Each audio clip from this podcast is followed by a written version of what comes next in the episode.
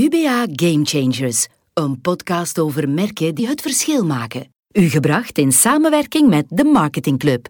Ik vind cultuur essentieel hè, uh, in een bedrijf, omdat dat eigenlijk de, de onderbouw voor alles wat je marketing communicatief doet, is. Hallo, ik ben uh, Patrick Kint en ik ben uh, marketing- en communicatiedirecteur van KBC.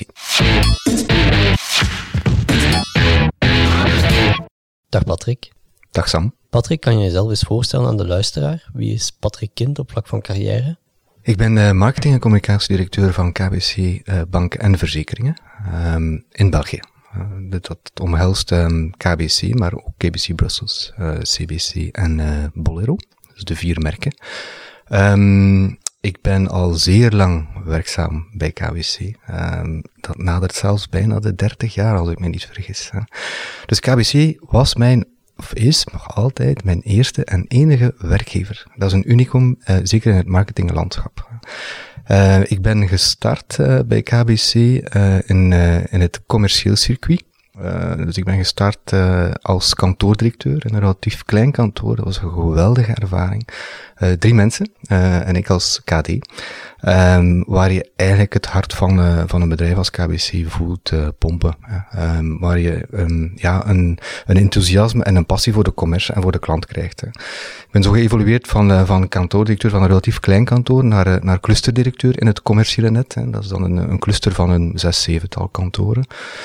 en dan de, de stap gezet naar, naar headquarters, waar men mij zei dat ik even wel moest verbreden en mij mocht stretchen. Oh, what's in word? En dat heb ik dan ook met veel plezier gedaan. En zo eigenlijk op de marketingdirectie terechtgekomen. En na één jaar heb ik de toenmalige marketingdirecteur, de Rudy Peters, nu de CIO van KBC, opgevolgd. En ik zit daar nog altijd, dus in de functie van marketing en communicatie zit ik daar nu een, ruim een tien jaar. Hoe komt het dat je nooit geswitcht bent? Geswitcht?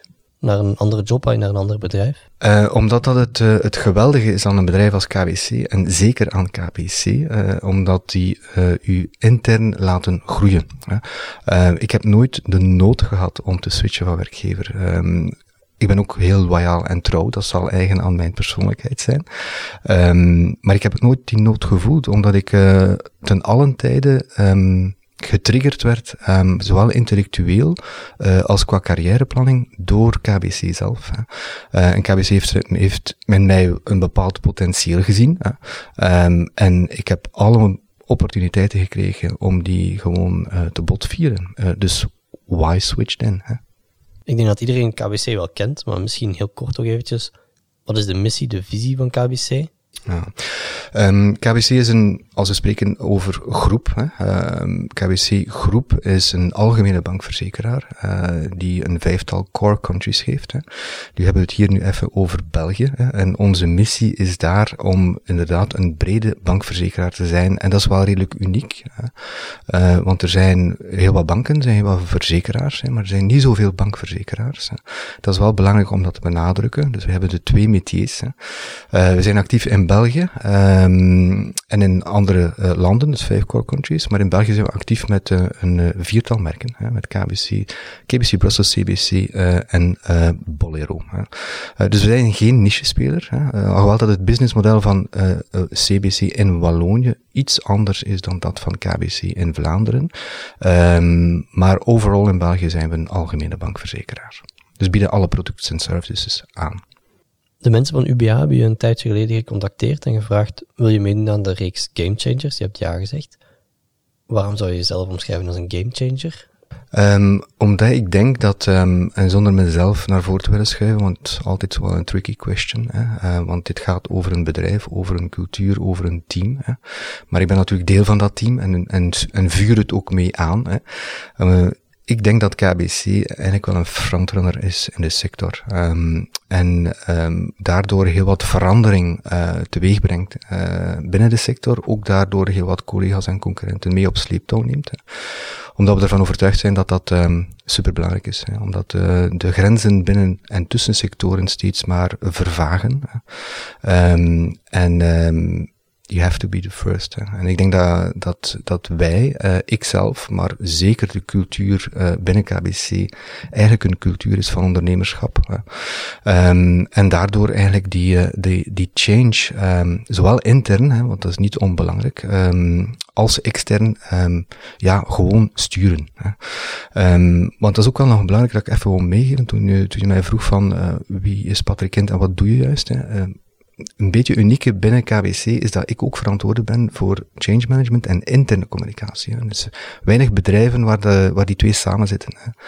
Wij geloven heel fel dat um, um, de klant en de medewerker, de collega, um, dat dat eigenlijk twee kanten zijn van één medaille. Uh, en dat je dat dan best ook stuurt in één hand.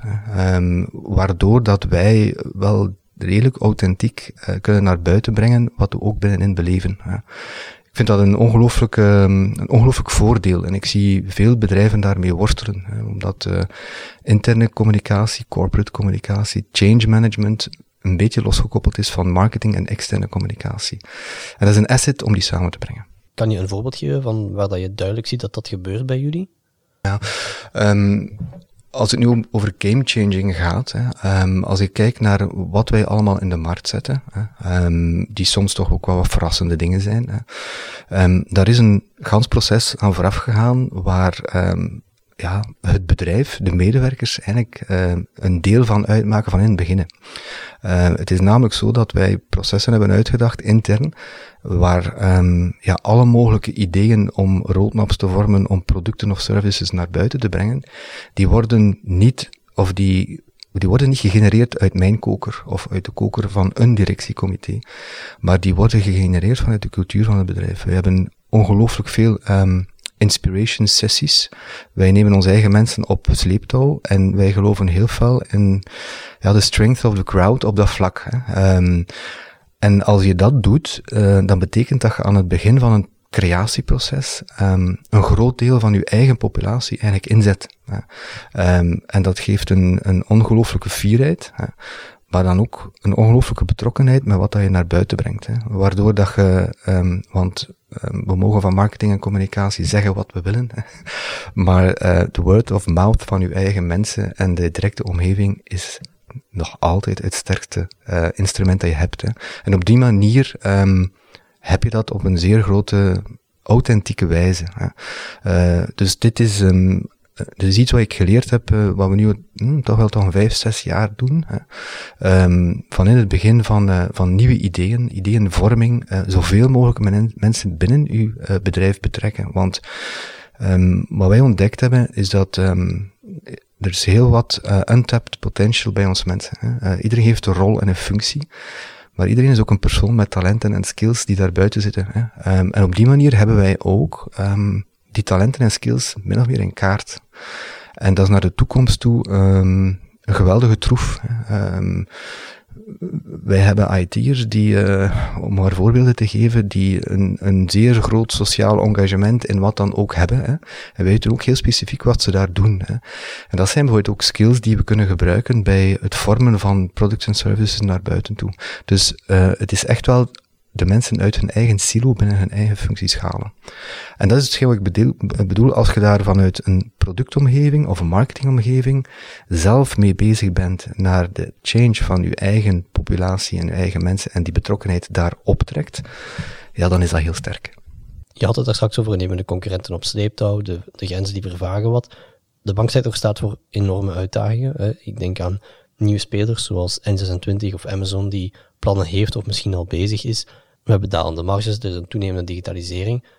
Hoe ga je als marketeer met die challenges om? Mm um, er is één heel belangrijk element uh, waar wij nog altijd wel um, toch nog een stuk of nog een tijd voordeel hebben en dat is vertrouwen. Hè. Um, want we weten ook allemaal wat er met, uh, met, met ook de N26 van deze wereld, wat er, wat er gebeurt. Hè. En, en, en af en toe wordt dat vertrouwen toch wel wat geschonden. Hè. Um, dus voor mij is dat een heel belangrijke propositie om uh, het vertrouwen dat KBC uitstraalt en ook waard is, hè, om dat te blijven vermarkten. Hè. Maar tegelijkertijd moet je de challenges die de N26's of de fintechs van deze wereld um, ons brengen, moet je die ook omarmen. Hè. Um, en um, zoals je zegt, van uh, het businessmodel van de bankiers, uh, ook wel de verzekeraars. Maar goed, hè. Het fijne van een bankverzekeraar te zijn, is dat je um, als het wat minder gaat in de bankiersmodellen, uh, dat dat wat gecompenseerd wordt door de verzekeringsmodellen, omdat dat andere dynamieken zijn. Maar los daarvan uh, is het volledig correct wat je zegt, dat um, de druk op um, de rendabiliteit van de banksector, die is heel hoog. Hè. En die is structureel. Hè. Dus dat betekent dat wij uh, die druk altijd maar hoger gaan zien worden. Hè. En je ziet, niet enkel door de renteomgeving of de financiële marktenomgeving, maar inderdaad door de new de new kids in town, die uiteindelijk een deel van ons koekje um, pakken. Hè. Maar dat is een opportuniteit. Hè. Um, onze strategie is er eigenlijk één, want je ziet, hè, je hebt Facebook, je hebt Amazon genoemd, hè, die uiteindelijk betaalsystemen creëren. Hè. It's all about customer experience. Hè. wij zijn ervan overtuigd dat binnen vijf, tien jaar zeker, maar zelfs binnen vijf jaar, de bankmodellen zoals dat die er nu zijn, eigenlijk nog amper bestaan. Hè. Waardoor dat je um, ook als banksector uh, moet uitbreken. Hè. You have to grow beyond. Hè. Um, klanten, uh, aan jezelf ken je de wereld, hè, um, willen een, een goede gebruikerservaring en willen eigenlijk in de loop van de dag begeleid worden in de dingen die ze doen. Wie dat dat eigenlijk is, zolang dat het vertrouwen er maar is dat dat goed gebeurt, hè, ja, dat wordt eigenlijk een beetje secundair. Vroeger was dat anders. Hè. Ik bedoel, gaat uw bank over uw bankzaken en gaat Facebook om met uw vrienden te chatten. Hè. Wel, nu um, loopt dat een beetje door elkaar. En de reis die wij lopen en die wij ook aanvuren, is eigenlijk om onze eigen grenzen ook te laten vervagen. Hè. Um, het, zal, het zal u niet ontgaan zijn dat wij bijvoorbeeld um, in de KBC-app heb je nu ja, plenty services die je nooit zou associëren uh, met een bank. Hè. Uh, we zijn zowel begonnen met mobiliteit, hè, omdat uh, mobiliteit toch wel een, een, een thema is waar heel, men, heel veel mensen elke dag mee geconfronteerd worden. Hè. Waarbij dat je dus op een zeer gebruiksvriendelijke manier bij KBC tickets van de NMBS en de lijn kunt kopen, wat een beetje ook tot onze eigen verrassing een gigantisch succes is. Want um, we hebben in 2019 uh, meer tickets uh, digitaal verkocht uh, in de app van KBC dan dat dat via de lijn is gebeurd. Dus dat betekent dat ook consumenten um, die grenzen um, wat opentrekken. Hè. en dat is de reis die, aan de, die, die, die bezig is. Hè dat is ook uh, de verrassing die uiteindelijk ook wel wat de voorbije weken naar boven is gekomen van KBC, die, uh, die nu plotseling voetbalrechten koopt. Hè. Um, ja, wordt dat nu een mediaspeler? Um, wel, het is, it's, it's the battle for the app. Um, we weten allen dat uh, ieder heeft pakweg 30 tot 50 apps, maar gebruikt op dagbasis 5 tot 6 apps. Wel, je wil een van die apps zijn. Het is de battle of the front. Uh, en die verlegt zich voor een sector als KBC van het kantorennet um, naar een, een soort van digital verhaal. Hè. Het wordt niet uniek, unisono digitaal, dat wordt het niet. Hè. Maar het wordt omnikanaal met een nadruk op digital. Ik ga eventjes terug naar wat je daar straks zei. We hebben een sterke troef in handen, zijn de vertrouwen. Hoe kan je als marketeer vertrouwen communiceren? Um, dat is moeilijk. Hè. Um, door vooral dingen niet te doen. Hè. Um, namelijk door het vertrouwen niet te schenden. Um, en dat is de belangrijkste uh, manier om vertrouwen uh, op te wekken. Ik denk dat vertrouwen communiceren, dat dat heel moeilijk is om dat te doen. Uh, omdat je heel snel in een soort van communicatiesaus terechtkomt. Hè. en vertrouwen bij uitstek is iets dat klanten moeten ervaren en in alles. Um, dat is in, in, in gesprekken uh, in human, hè. dat is in digital uh, processen, hè. dus alles moet werken. Hè. Um, en dat is ook op corporate niveau. Um, dat gaat over um, doing the right thing. En, en niet zoals onze sector um, ja, toch af en toe in de voorbije jaren uh, in de pers is gekomen. Hè. Uh, met allerhande dossiers uh, waar bepaalde collega's dan een rol al dan niet fors in hebben gespeeld. Hè. Zorgen dat je daar ten allen tijde uitblijft. Hè. Um, want wij hebben de les in 2008 wel zeer goed geleerd. Hè. Um, en ik durf echt wel met het hand op het, op het hart te zeggen dat um, uh, de banken, en zeker KBC, en ik spreek vooral ook over uh, Europese banken, echt niet meer te vergelijken zijn. dus ik, ik durf echt wel zeggen dat de fouten die toen gemaakt zijn, die gaan niet wieder, hè, die gaan niet meer gemaakt worden. Hè. Maar je kunt dat heel moeilijk communiceren. Um, omdat je dat moet uitstralen in iedere touchpoint uh, die klanten met u hebben. Hè. En dan zeker op corporate niveau. Uh, dat betekent dat um, iedereen uh, geloofwaardig moet zijn in dit bedrijf. Van onze CEO tot de onthaalmedewerker in het kantoor moet dat eigenlijk uitstralen. En daar zitten we dan weer op het punt van cultuur.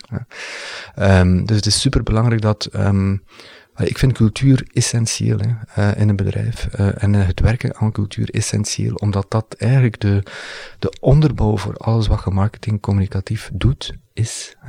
Um, daarzonder is er zelfs geen starten, vind ik. Ik hoor cultuur enorm veel terugkomen, dat is heel interessant.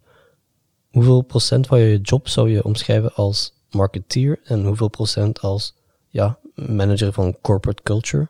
Um, ja, het is toch wel een redelijk groot deel hoor. Um, ik ben heel blij dat wij in KBC, en dat is niet altijd over een lijn dakje gelopen. Um, ik durf gerust zeggen dat het, het strikte technische marketingluik, dat ik dat eigenlijk overlaat aan mijn mensen, aan mijn team. Hè dat zijn ook de technici, die kennen het ook het best. Hè. Mijn job is om, om, de, om de mindset um, te sturen. Hè. Um, en die is ook wel marketingtechnisch. Hè. Um, ik bedoel, een, een data mindset in een bedrijf sturen is niet niks. Hè. Uh, dus dat moet je wel doen. maar het effectief uitvoeren, hè, dat is voor mij, dat is mijn teams die dat doen. Hè. maar als ik zeg, het is niet altijd van een lijn dak gelopen. Binnen KWC is uh, marketing, uh, communicatie niet meer een directie um, die alles beheert. Ik heb altijd heel fel geloofd in uh, het besmetten van de rest van de organisatie. Dat is een beetje een raar woord in deze tijden. Mijn excuses daarvoor.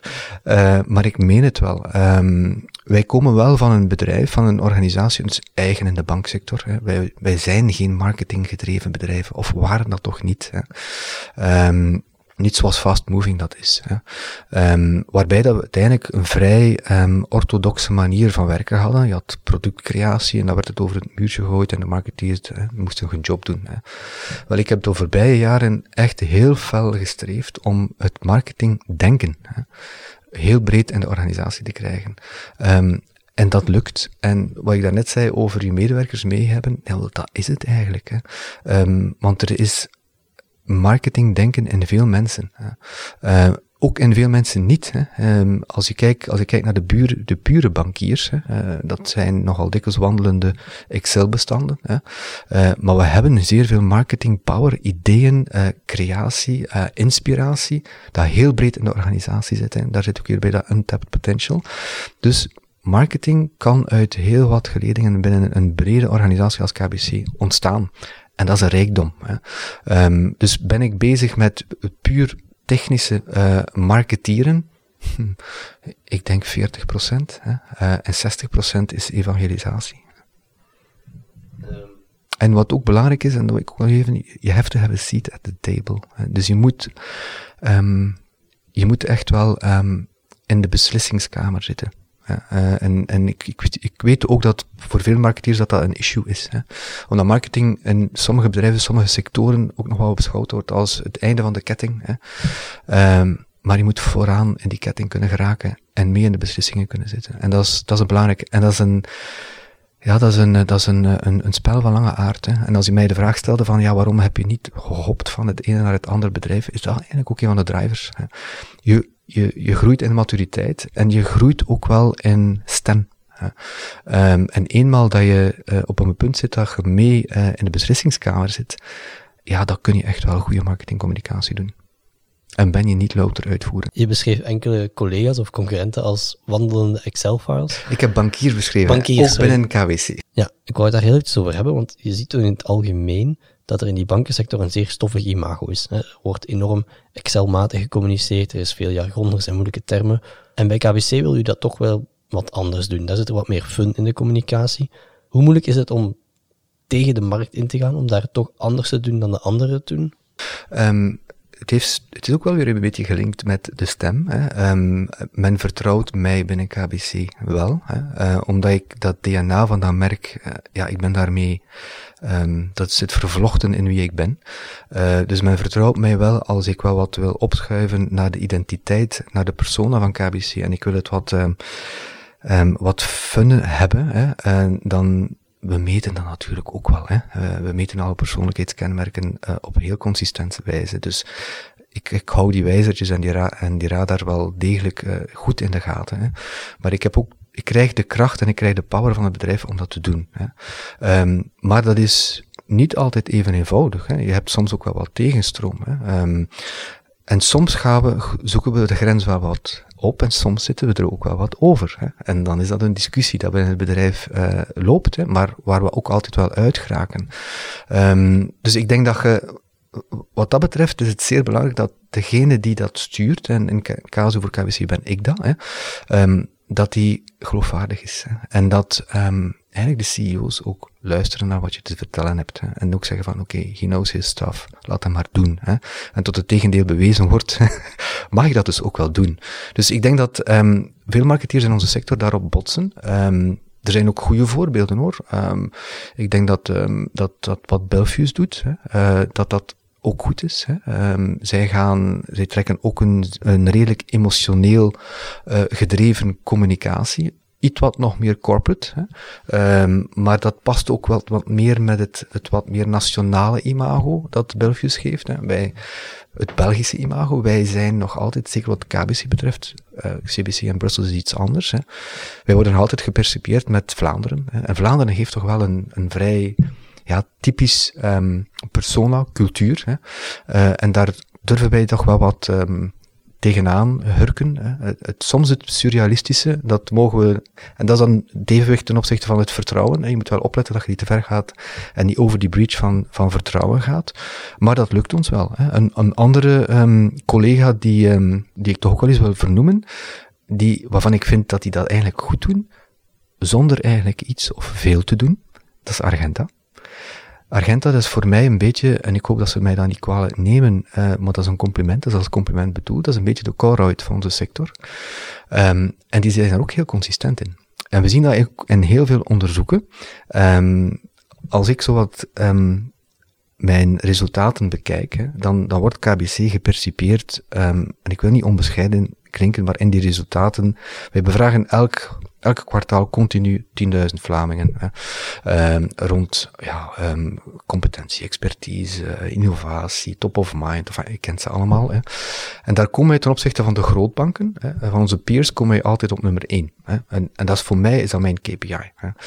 Maar ik meet ook Argenta mee. Hè. Um, en Argenta, die, die die profiteert van, van het halo-effect, waarbij dat uh, klanten een heel duidelijk beeld hebben van wat Argenta is. Hè. Argenta is een speler um, die uh, naar kosten kijkt en op basic werkt. Um, en dat straalt uit op alle mogelijke zaken wat Argenta doet. Hè. Wat zij vooral moeten doen is consistent hun beeld aanhouden. Hè. En ook dat werkt. Hè. Wij hebben iets anders. Hè. Wij hebben een beeld van innovativiteit, expertise, uh, vernieuwing, uh, dynamisme. En dat vergt ook continu nieuwe dingen in de markt zetten. Hè. Terwijl dat een speler als Argenta um, haar ding kan doen door consistent het bestaande beeld te behouden, zoveel mogelijk. Net zoals dat een Coruit dat eigenlijk probeert te doen. Dus er is wel wat um, ik vind zeer veel interessante voorbeelden, in, ook in onze sector, te vinden. Er zijn ook anderen, maar dat zijn er twee van. Ik denk van, oké, okay, wel dan. Nu, als jullie meer inspelen op fun, als ik het zo mag zeggen, merk je ook dat je dat helpt, dat je daar een voordeel uithaalt? Ja, um, ja ik, ik, ik denk het wel. Het is heel, het is heel moeilijk te pinpointen hoor. Um, maar wij hebben bijvoorbeeld in, KBC heeft als merk binnen onze sector het grootste marktaandeel van jongeren. Um, en het is raar dat ik dat zeg, maar eigenlijk weet ik niet goed hoe dat, dat komt. Um, dus er moet iets zijn, er moet uh, een soort van je ne sais quoi zijn, waardoor dat wij redelijk aantrekkelijk zijn uh, bij jongeren. En ik denk dat dat vooral het innovatieve karakter is, maar zeker ook de identiteit van het merk dat we in de markt zetten. En dat is dat wel dat, ja, um, een, een beetje uh, cheeky soms proberen te zijn. Um, een beetje street kid soms, hè, maar ook niet te veel. Hè. En we moeten opletten dat we dat ook niet in alle kanalen doen. Hè. Maar ik denk dat dat wel aantrekkelijk is. Um, wat voor mij ook super belangrijk is en wat mijn teams, en dat is dan ook weer part of the culture, um, heel fel toe worden aangezet, is om vooral naar buiten te kijken. Hè. Um, en niet binnen onze sector te kijken, maar vooral te kijken naar wat ja, alle challengers in alle mogelijke sectoren aan het doen zijn. En daarvan zien, uh, slim kijken van wat zouden wij eigenlijk kunnen um, overnemen. Natuurlijk volgens onze eigen DNA hè, en onze eigen, eigen persoonlijkheid, maar vooral kijken van wat er gebeurt. Hè. Uh, het is ook niet um, verwonderlijk dat ook customer intelligence hè, dan ook bij mij zit. Hè. Uh, dus um, continu eh, op zoek gaan naar, naar wat er qua innovaties um, in de markt, in de wereld gebeurt. En continu um, gaan zoeken van wat is eigenlijk toepasbaar uh, op KBC. En hoe ver durven we gaan. Ik durf gerust zeggen dat we een paar dingen al eens gedaan hebben, wat we eigenlijk hebben moeten zeggen van ja, dat hadden we misschien nu beter niet gedaan. Hè. Zoals? Uh, wel op social media durven we wel uh, in conversation style af en toe eens een, uh, een, een knipoog geven, die ik dan bijvoorbeeld wel goed vind. Um, naar, ik ga daar niet te veel in detail in gaan, een knipoog geven naar toestanden die gebeuren, maar alles wat politiek is, um, ja, ligt toch wel gevoelig. Hè. En we doen het wel en ik geef een go. Hè. Uh, en uh, afhankelijk van hoe hoog de druk wordt, uh, trekken we dan onze staart in. Het is nog niet veel gebeurd, maar toch al een tweetal keer in het voorbije jaar. maar dat is wel fijn, ook KBC laat het ook toe. Hè. Um, want ook dat is walk your talk. Hè. Um, als we spreken over, over innovatie en over innovatieve communicatie of innovatie in producten en being a game changer, ja, eh, de eerste voorwaarde is wel, laat toe dat er geëxperimenteerd wordt. Hè. Want als je kletsen om je oren geeft of krijgt van het eerste wat je even misschien wat over de grens opzoekt, ja, dan doe je nooit niks meer. Hè. Um, en dat is die cultuur die we, die we heel fel um, willen kweken, is, um, voor mij zijn er drie dingen. Hè. Eén, je moet empathisch zijn. Hè. Dus je moet heel fel vanuit een andere bril kunnen voelen en denken. Hè. En niet zozeer in een koker of in een ivoren toren van een sector of een merk. Hè. Uh, je moet ook groot durven denken. Um, ja, durf maar dromen. Hè. Um, wij spreken heel veel over dromen op echt individueel niveau. Hè. En dan experimenteren. Hè. Allee, mijn leuze is, en men weet dat binnen een bedrijf, onfeilbaarheid, dat is voor de pauze. We laten dat over aan de pauze.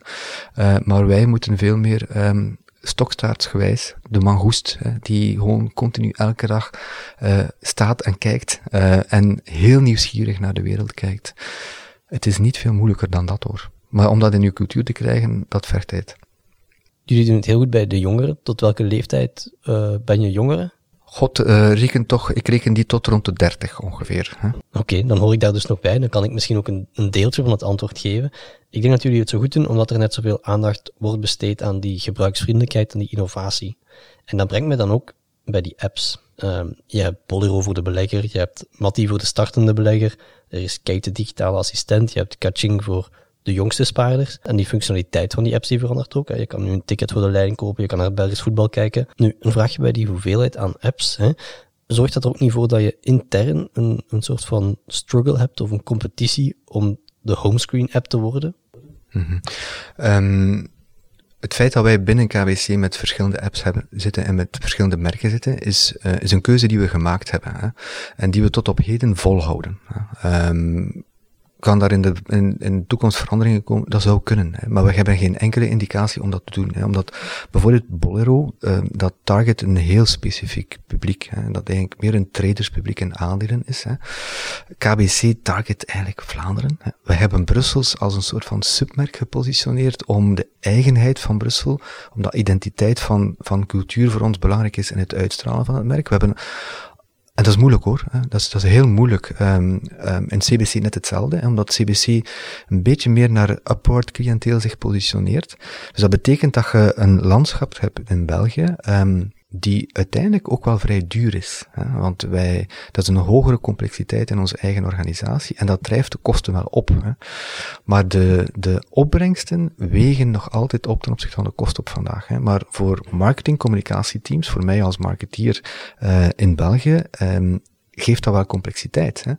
Maar je komt wel dichter bij de klant. Hè? Um, KBC um, voelt meer in Vlaanderen als een eigen merk aan dan dat een BNP Paribas doet. Hè? Omdat BNP uiteindelijk een global brand geworden is. Hè? En een KBC Brussels heeft als doel om um, de eigenheid van het Brusselse publiek wat meer dichter bij de gilet te trekken, hetzelfde bij CBC. Hè. Nu, dat geeft een complexiteit, ook naar de gebruiker. Hè. Um, en daar zijn we ons heel veel van bewust.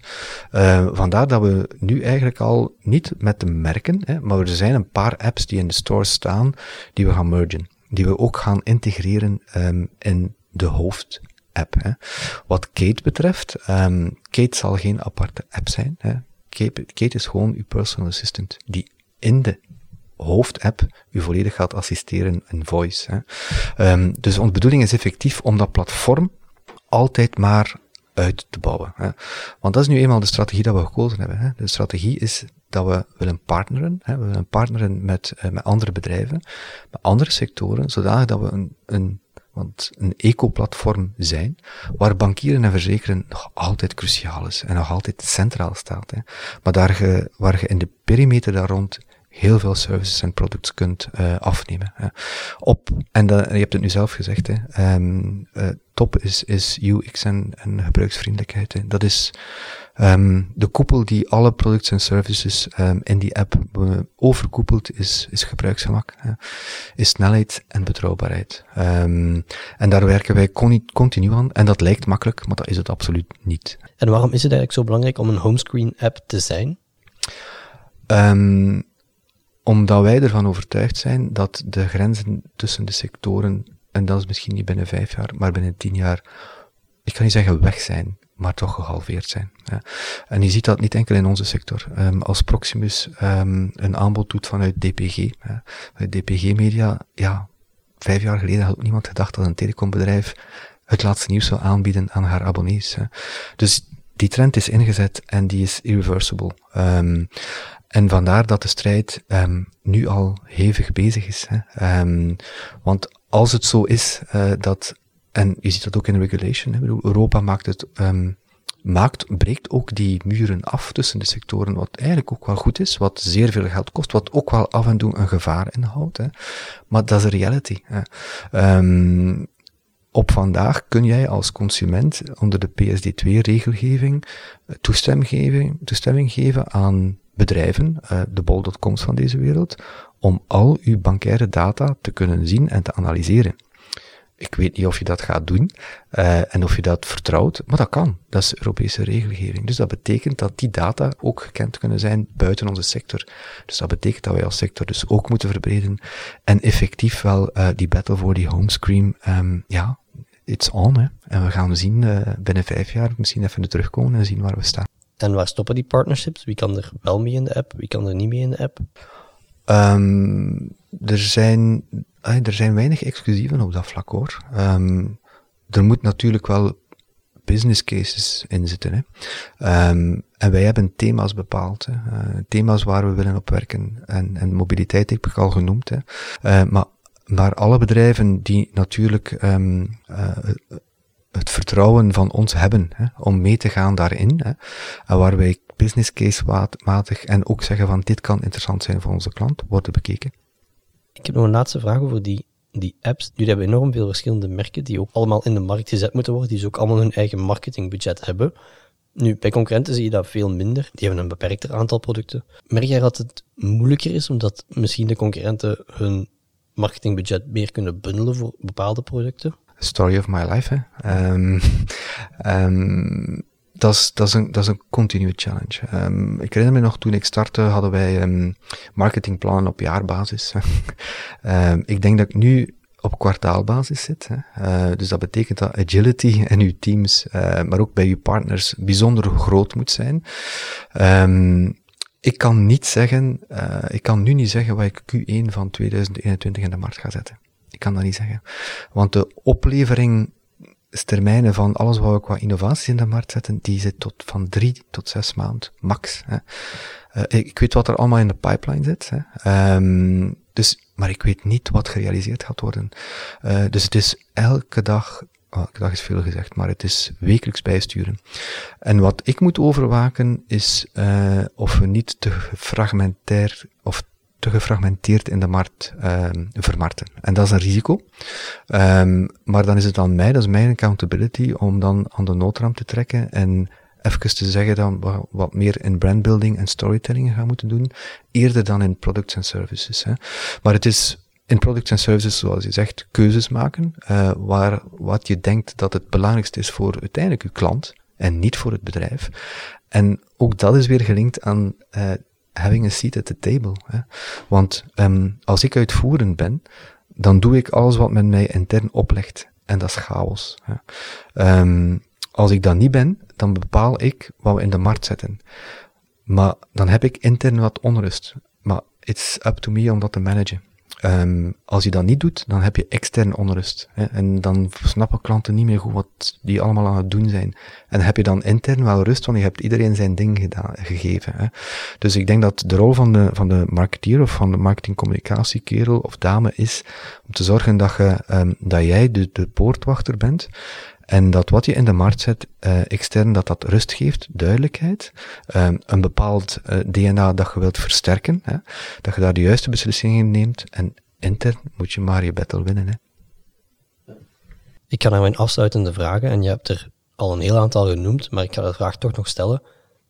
Welk merk uit jouw sector is volgens jou echt goed bezig op vlak van marketing? Um, ik vond tot, uh, tot er toch wel wat perikelen uh, aan het opduiken waren, maar dat bedoel ik dan meer vanuit een corporate um, insteek, vond ik eigenlijk N26 een voorbeeld. omdat die um, ongelooflijk scherp waren in wat in het aanbod. Hè. En, en daar heb je, je hebt dat terecht aangehaald. Hè. KBC is een algemene bankverzekeraar hè, met verschillende métiers en duizenden en één producten en services. Als je een niche-speler bent met een heel duidelijke propositie, hè, um, dan, ja, dan is het, ik kan niet zeggen dat het makkelijker is, hè, um, maar als je die keuze maakt, dan ben je goed bezig. Hè. Of het sustainable is als bedrijfsmodel, dat weet ik niet. Hè. Maar vanuit een marketing-oogpunt is dat sterk. En Argenta heb ik ook al aangehaald, omdat ik, uh, omdat ik hun consistentie wel um, apprecieer in wat ze doen. Hè. Dus dat vind ik eigenlijk wel goede voorbeelden heel even om te kaderen misschien voor de mensen die het niet kennen. Wat is precies de niche waarin zij opereren? Pure digital en pure payments. Hè. En je ziet, um, je ziet ook op dat vlak, um, bij, in onze sector zie je ook wel wat, wat, wat bedrijven zich wat meer beginnen profileren. Deutsche Bank bijvoorbeeld in België ja, gaat zich veel meer gaan nu profileren op uh, alles wat beleggingen en investeringen is. Hè. Dus ze laat payments, ik kan niet zeggen dat ze links laten liggen, maar de focus komt daarop te liggen. Hè. Wij hebben strategisch um, eigenlijk het moeilijkste pad gekozen, namelijk het pad van het platform en van heel breed te gaan. Hè. Dus ik denk dat als marketeer ja, ik misschien een van de moeilijkste jobs heb binnen de sector.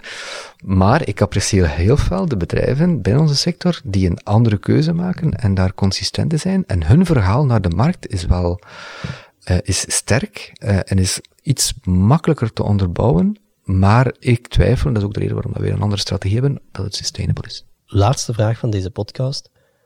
Als je één advies of één learning zou mogen doorgeven aan marketeers, wat zou het zijn? Um, dat is een hele moeilijke, want er zijn er zoveel. Um, en het is misschien degene die, um, die ik al heb vernoemd. experimenteer, experimenteer, experimenteer. en ja, probeer ook even weg te gaan van de boekjes. Hè. Uh, en, en ga verder ook op gut feeling en experimenteer op je gut feeling. Hè. Want ik zie veel, wat ik op vandaag heel veel zie gebeuren bij marketeers, is allen in eenzelfde richting gaan. Het is allemaal data en digital gestuurd. Hè. Wat natuurlijk ook belangrijk is. En ik ga dat niet bediscussiëren, dat is superbelangrijk. Hè. Um, maar ik zie daar een soort overdrive en overconfidentie in. Hè. Um, Einstein zei ooit, um, niet alles wat je kan meten is belangrijk. En niet alles dat belangrijk is, kan je meten. Dus gut feeling en experimenteer op je gut feeling. Uh, dus ga niet enkel af op de boekjes. Ja, bijkomende vraag, Patrick, want ik hoor het al heel wat mensen denken. Ja, Patrick, jij hebt een seat at the table. Maar er zijn ook heel wat mensen die dat nog niet hebben en die misschien ook willen experimenteren. Op welke manier zouden zij dat ook kunnen verwezenlijken binnen een bedrijf? Um, door een experiment op te zetten met onderliggende business case en het gewoon intern te verkopen. Maar je moet wel je business case hebben. Als je niet, en het is ook niet zo dat ik een blanco check heb, hè. Ik bedoel, ik moet mij ook verantwoorden. Um, maar je moet niet experimenteren om te experimenteren. Hè. Je moet wel met een redenering een achterliggende redenering uh, experimenteren. Dat doen wij ook. Hè. Het enige wat ik zeg is van, ik hoef het niet meer zo nodig verkocht te krijgen. Maar als dat niet het geval is, dan moet je het wel verkocht krijgen. Hè. Um, zodanig dat men niet denkt dat je een losgeslagen projectiel bent. Hè. Uh, dus probeer toch wel een business case en, en ja, zet daar assumpties in. En zijn die assumpties achteraf niet correct gebleven? So what. Hè. Maar je hebt wel je ding gedaan. Je moet gewoon ook wel durven. Hè. Uh, maar dan ga je het iets meer moeten onderbouwen. Alright, gelijk waar ik het zou zeggen, just do it. Voilà. Dat was de allerlaatste vraag, Patrick. Merci voor de tijd die je hebt vrijgemaakt. Jij bedankt, Sam. Vond het fijn.